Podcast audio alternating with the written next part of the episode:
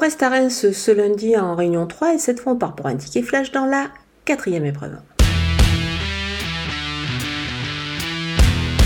Je vais garder le numéro 8, Isio du Pomereux, qui va confirmer euh, sa récente sortie. Christophe Martens a été appelé euh, pour le driver ici, il est aux commandes.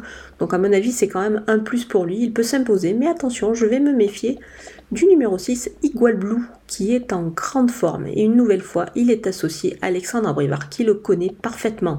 Donc pour un couplet gagnant placé, je vous conseille de retenir ces deux éléments.